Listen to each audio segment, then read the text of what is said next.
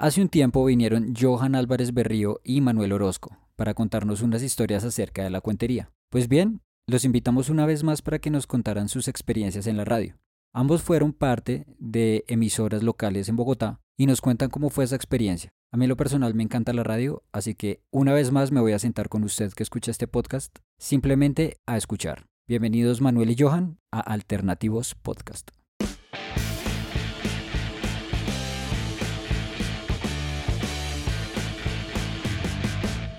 Esto es Alternativos. Bueno, gracias a ustedes Alternativos por tenernos nuevamente aquí en la invitación. A Manuel, una compañía muy, Sí. muy agradable. Igualmente, Johan, y de hecho estaba pensando en lo que hablamos, no sé hace cuánto grabamos ese programa, pero que hablábamos de que tú narrabas en a dos voces Sí. y volvemos y nos encontramos acá. Me parece interesante que vayamos a narrar ahora las- nuestras historias de radio, que además somos dos personas que estuvimos en la cuentería y ya no somos cuenteros. Y ahora estuvimos en la radio y ya no somos, eh, en mi caso era periodista radial, en el tuyo que era. Locutor, tal vez. Sí. El DJ, probablemente. Bueno, claro que ahí me lleva Manuel la ventaja, porque Manuel sí está en el área de la comunicación, ¿no? Ah, bueno, pues, pues sí, pues estudié, estudié periodismo, pero de hecho me encanta la radio y quise dedicarme a la radio y por cosas de la vida esas que se le atraviesan a uno, nunca, nunca volví a hacer radio. Yo hice radio en la universidad. Yo soy de la sabana y no es la sabana que la gente conoce ahorita, con unos estudios de radio, una berraquera y unos super estudios de televisión. No, nosotros teníamos un cuartico como de 3x3 en el que nos metíamos los seis gatos que manejábamos la emisora en ese momento, de 5 de la mañana a 10 de la mañana, a hablar de lo que nos gustaba realmente.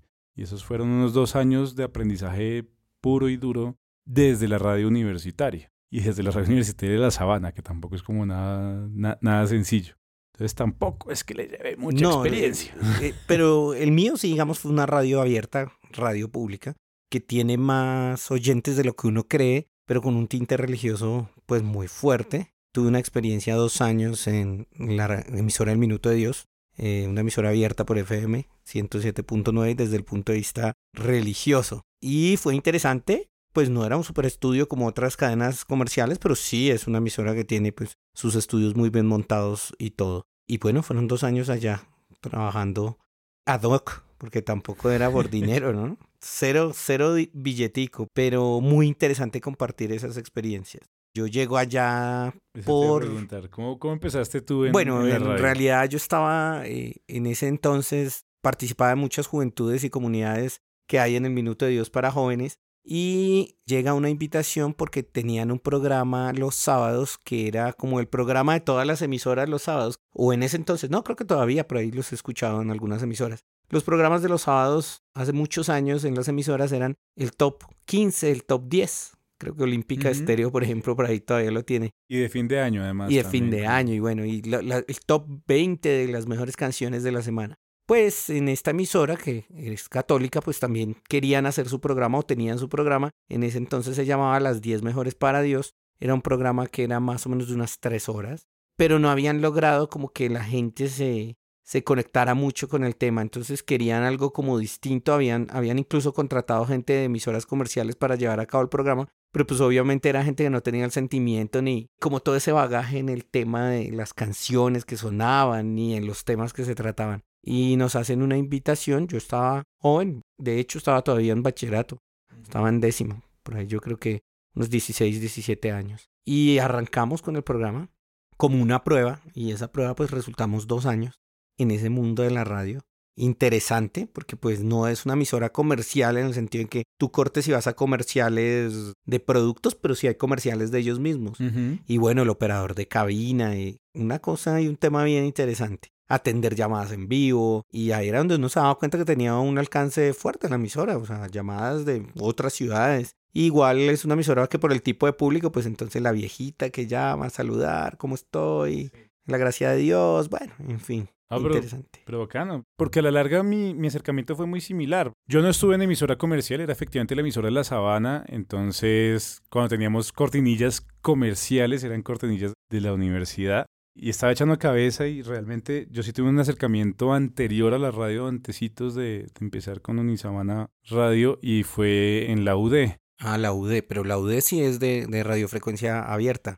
La sabana es como cerrada. Sabana está por internet, se llama Ah. Unisabana Medios. Creo que todavía existe. De hecho, no, es mentira, sí, todavía existe porque hace un par de meses me invitaron a hacer una entrevista cortica ya. Pero no, es que en la UD yo estaba, en esa época trabajaba con una gente que se llamaba Surfónica. Estos tipos hacían eventos musicales y conciertos de rock. Y yo había sido manager de distintas bandas de rock, manager de lo que puede ser un manager de 20 años con bandas de rock bogotana. Y por cosas de la vida terminamos trabajando con ellos, terminé trabajando con ellos, les gustó mi trabajo, me uní a la Surfónica. Y como parte del trabajo de la Surfónica había unos contactos súper interesantes con Andrés Vallejo, que íbamos, no me acuerdo si era cada 15 días o era una vez al mes, a entrevistar a las bandas, que yo iba y me buscaba las bandas que iban a presentarse el día siguiente, al, e- ese mes en, en los espacios de la Surfónica y a jugar a hacer, hacer radio, a hacer entrevistas. Después de eso, si ya llegamos a la sabana, en la sabana tuve mucha suerte realmente porque cuando yo estaba haciendo, yo escogí mi seminario de radio basado en eso que habíamos vivido en,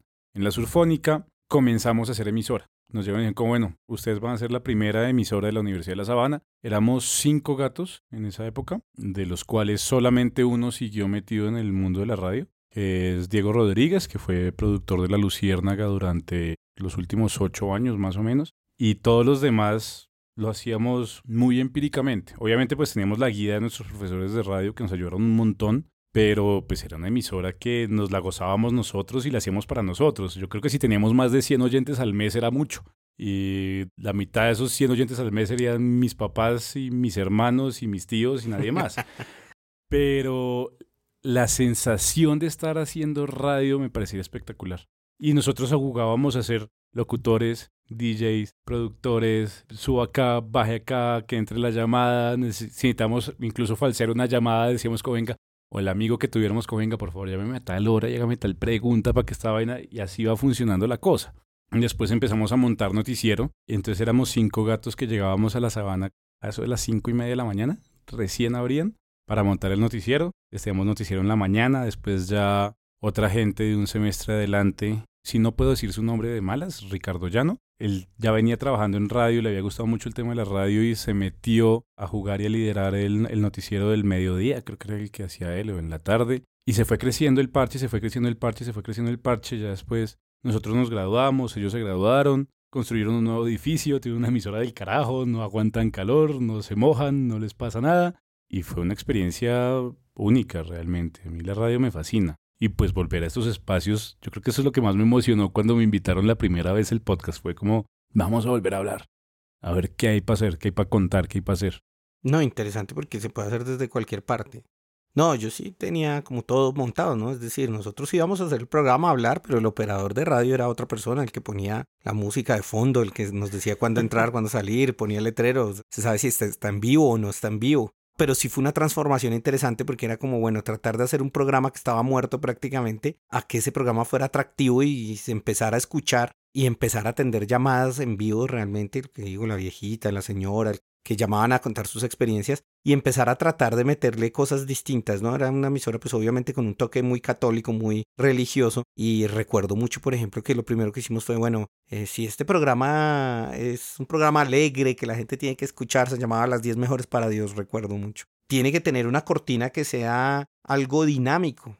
Pero pues cuando tú buscabas en las canciones que habían ahí de, de, de religiosas, no había una canción que tuviera ese corte. Entonces alguna vez cogí yo una canción de los fabulosos Cadillacs, un intro, y bueno, por derechos de Psycho y un montón de cosas no se podía dejar que sonara la letra. Pero cogimos una canción de cortina, que era una canción, una introducción muy fuerte de los Cadillacs, y esa era la cortina. Y, y me decía el operador, pero probablemente aquí a los padres que son los dueños de esto no, no les va a gustar. Y yo, pues arriesguémonos a ver qué, que el intro sea distinto. Y pegó fuerte. Y siempre ahí, pues duramos dos años y logramos hacer el top y entre semana ellos que eran los operadores pues llevaban la cuenta cuando ponían la música de qué canciones eran las que más sonaban, católicas, uh -huh. y tratar de hacer el top 10 de cuál está en el punto 10, el punto 9, el 8. Y ya después transformamos también el programa en otras realidades con un toque distinto, más allá de lo religioso. Fue una experiencia interesante. Les iba a preguntar, ¿cómo fue el cambio a, a dejar de lado el toque tan religioso. Digamos que, aunque las sabanas del Opus Dei, en la emisora no se metían tanto. la Facultad de Comunicación tenía también como cierta libertad de enseñar periodismo. Yo me acuerdo que nos regañaron un buen par de veces, pero no, no era una emisora realmente católica. En cambio, el Minuto de Dios me parece que es, es interesante. Además, lo que tú dices de la música. Nietzsche creo que era el que decía que si los católicos o los cristianos cantaran mejores canciones, yo creería en su Dios. Una cosa así, creo que es la frase famosa del, entre muchas otras, ¿no? Sí, claro, otras épocas, porque realmente uno escucha ahorita canciones católicas y cristianas y tienen un nivel musical fuerte, interesante. Pero en ese momento apenas estaban saliendo algunas bandas. Fue complejo cambiar eso, arrancar a promocionar bandas de jóvenes católicos que estaban haciendo cosas interesantes en ese momento. Recuerdo mucho un grupo que poco sonaba en la emisora porque pues claro, las viejitas siempre llamaban por sus canciones típicas y todo, pero empezamos a promocionar mucho una banda de rock católico colombiano que se llamaba Ictus a mí me suena. Ellos, el guitarrista estaba estudiando música en la Javeriana, el otro estudiaba en la Nacional y tenían pues su propuesta de rock cristiano, católico, porque los cristianos tienen una música mucho más fuerte y más trabajada que los católicos. Sí, sí, de hecho, en algún momento, no me acuerdo, yo realmente de música religiosa hace muy, muy poco, pero sí me acuerdo alguna vez conocí a un vocalista, guitarrista de una banda de hardcore cristiana. Y yo como, carajo, ¿cómo suena eso? Y me puso un par de canciones y como, ve, sí, suena está bien. Entonces en ese momento lo que buscamos fue, oiga, venga, traigamos también música así nueva, busquemos algo de los cristianos, aunque allá estaba como un poco restringido traer música de cristianos que no fuera católico, y empezar a meter otras secciones en las que pudiéramos hacer algo muy similar a lo que estamos haciendo acá. Contar desde la experiencia de las personas cómo vivían ciertas cosas y tratar de enlazarla con un poco lo que se quería de experiencia de vida católica, de vida cristiana. Y esa transformación, pues al principio muy cuestionada por las directivas de la emisora, pues pegó muy bien en el público y el programa empezó a tener un rating impresionante y pues ya nos volvimos nosotros ya como cancheros y cada uno tenía su propio estilo, entonces ya cada uno no, se puso un nombre, entonces yo era el rumbero de la 107.9 y saludaba, buenas tardes, bienvenidos a su programa y hacíamos concursos y empezamos a conseguir incluso patrocinios, hay mucha gente que patrocina y entonces pues nos daba regalos para dar a la gente en el programa y era muy, muy interesante. Incluso también en esa época que yo también ya estaba en la cuentería, como contamos en un programa pasado, pues como que utilizaba parte de esas narraciones también para trabajar en el, en el programa. De todas maneras, uno no cree, pero es una emisora que se mueve. Ahora que tú lo conectas con, con lo que charlamos la vez pasada, yo me acuerdo que hablábamos de hacia dónde iba el futuro de la cuentería en algún momento y yo creo que a la larga la cuentería es la radio.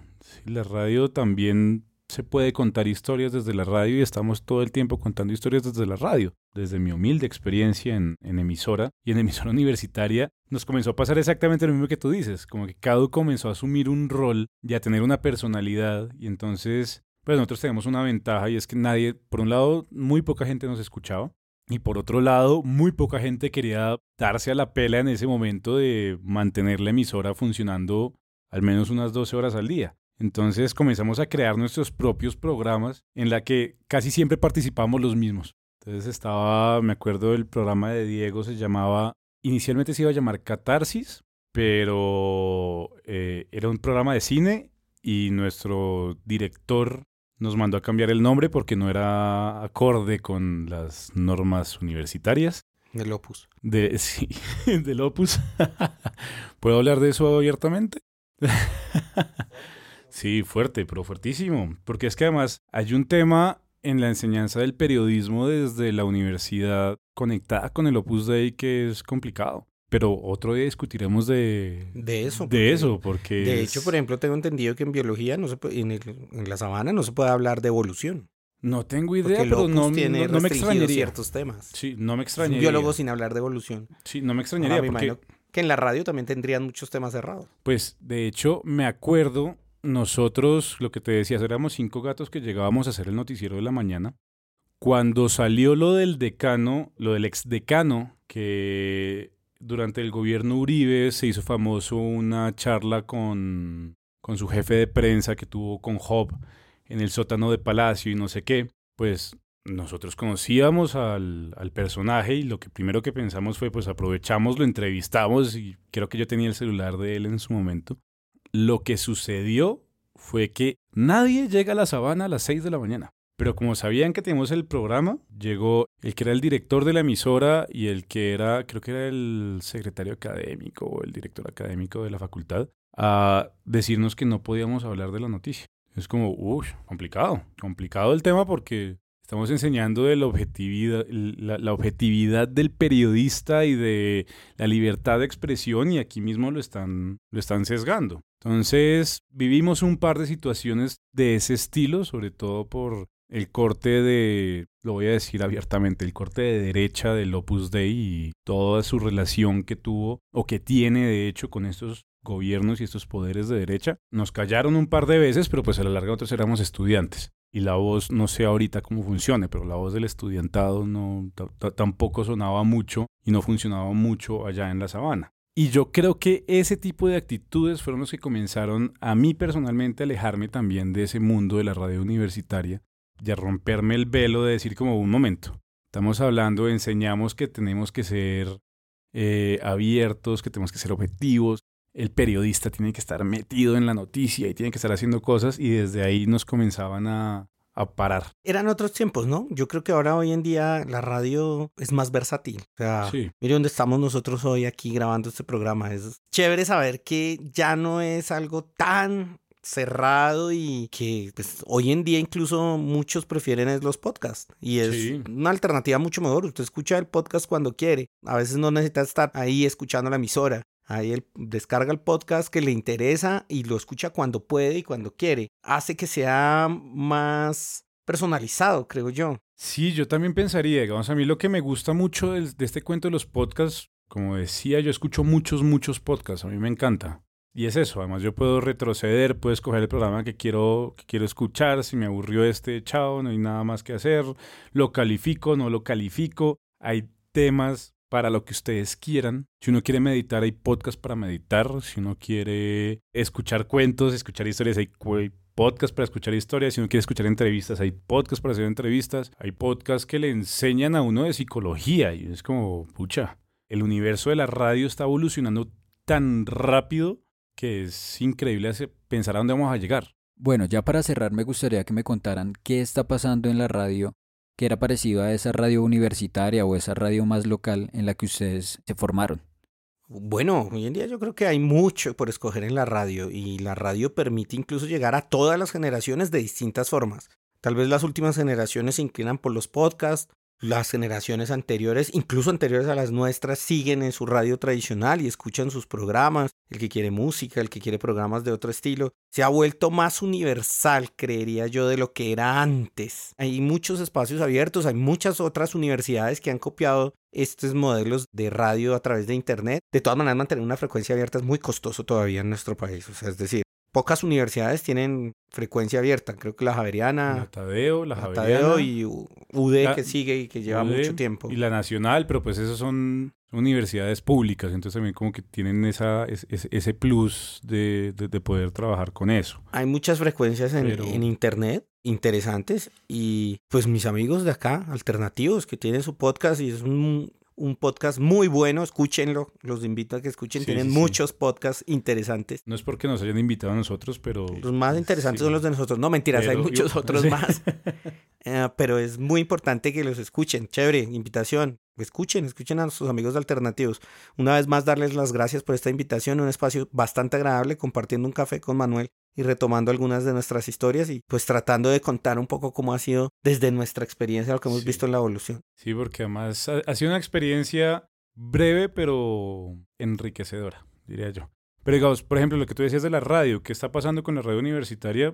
Pues todavía los grandes de la radio universitaria son los tres que me menciona Johan, la UD, eh, la Nacional, la Javeriana, la Tadeo, que más me parece que lo están haciendo muy bien desde el punto de vista que intentan ser una emisora más, más llevadas hacia, el, hacia la educación, hacia el crecimiento, hacia, no sabría cómo decirlo, sin dictar clases, La cultura, es que tengo un problema con, con, con, con, el término cultura de que si es culto o es inculto el que lee o el que no lee. Entonces, esa será una discusión de otro día. Pero creo que ellos lo están haciendo muy bien. La radio pública está haciendo unas cosas que me parecen del carajo. Yo soy súper fanático de Radiónica y Uy, la Radio Nacional de Colombia. Me parece que hacen, que hacen cosas distintas que uno tiene que aprender también a apreciar porque normalmente nos quedamos en el reggaetón, eh, retomando nuestra charla anterior en, el chiste, en la anécdota, en el stand-up comedy, que la emisora, la emisora pública está, yo sentiría en cierta medida que está como también la emisora pública y la, y la universitaria en contravía de todo eso, pensando en ir un poco más allá, en dejar el facilismo y hacer cosas como estos tipos de podcasts. Que esto no es radio pública, pero los podcasts nos permiten cada vez como conectar con más y más y más gente. Yo creo que la gran ventaja que siempre ha tenido la radio y tendrá, independientemente de cómo se viva, si sea por internet, si sean podcasts, si sea la radio de frecuencia abierta, es que hay de todo para todos. Sí, y eh, cada persona escoge lo que quiere. Hay una oferta y es lo que no ha podido realizar de pronto muchas veces la televisión y hay una oferta muy grande en los gustos y que tú puedes estar haciendo muchas otras labores mientras estás escuchando radio que cuando uno ve televisión no puede hacer. No, y también porque es, a la larga sigue siendo más económico hacer radio que hacer televisión y conectarte a la radio no necesitas gran cosa. Para bueno, ahorita en esta época, teóricamente no es tan difícil adquirir un televisor, pero adquirir una radio, sentarse a escuchar en algún lado, llega a cualquier parte. ¿sí? La radio es universal y va a seguir siendo universal de aquí a, a que se acabe el mundo, creería yo, en cierta medida. Entonces, ¿Qué se viene para la radio? ¿Qué alternativo se va a posicionar? Sí, yo sí creo. Eso espero. Mucho. De hecho, eso espero. Eso espero. Sí, los espero por allá. Bueno, eh, aunque creo que me está haciendo trampa, Johan, porque creo que yo hice la primera invitación la vez pasada. Invitarlos nuevamente, vénganse para alternativos, me gusta mucho. Invitar a todas las personas que tengan una historia para contar, que vengan. Este es un espacio abierto, un espacio muy agradable, una tertulia que es muy interesante, se nos pasa el tiempo bastante rápido. E invitarlos a que hagan parte de esta maravillosa apuesta que es Alternativos. Entonces están invitados, vengan por favor, tienen un tema que contar con mucho gusto y también a ustedes a que escuchen, a sigan escuchando estos podcasts que tratan de diversos temas, temas distintos, algo que uno no encuentra fácilmente en este tipo de radio. Vengan, cuenten sus historias. Yo creo que lo que más nos enriquece a nosotros, a todos, es escuchar historias de todo el mundo, darnos cuenta que o sufrimos lo mismo o sufrimos lo contrario. Entonces, aprovechen, busquen alternativos en todas sus plataformas de podcast favoritas. Sigan escuchando. A mí me gustaría saber cómo que piensan también de lo que hemos estado hablando nosotros acá, que nos lleven la contraria, que nos corrijan, eh, que mis profesores me regañen por hablar del, del, del opus aquí al aire. Y nada, seguir escuchando y seguir contándonos, que me parece del carajo. Bueno, si ustedes como yo son amantes de la radio, habrán disfrutado mucho este episodio. Eso espero, para eso trabajamos fuertemente desde Alternativos Podcast. Y los queremos invitar a que nos escuchen en todas las plataformas de podcast, estamos en todas, o en YouTube. También queremos invitarlos a nuestra página web alternativos.disteritopodcast.com y a que nos visite en nuestras redes sociales. En Instagram estamos como Alternativos Podcast también siga la cuenta de Distrito Podcast. Sin ellos, nada de esto sería posible y les agradecemos mucho. Y también vaya a las otras cuentas de Distrito Podcast, que son Facebook y Twitter. Si usted quiere apoyarnos, se pregunta cómo podemos apoyar a estos muchachos que están haciendo podcast, pásese por nuestro Patreon en patreon.com slash alternativos podcast y si le gusta este contenido háganoslo saber con su apoyo. Desde este satélite del Distrito Podcast les mandamos un fuerte abrazo y nos escuchamos luego.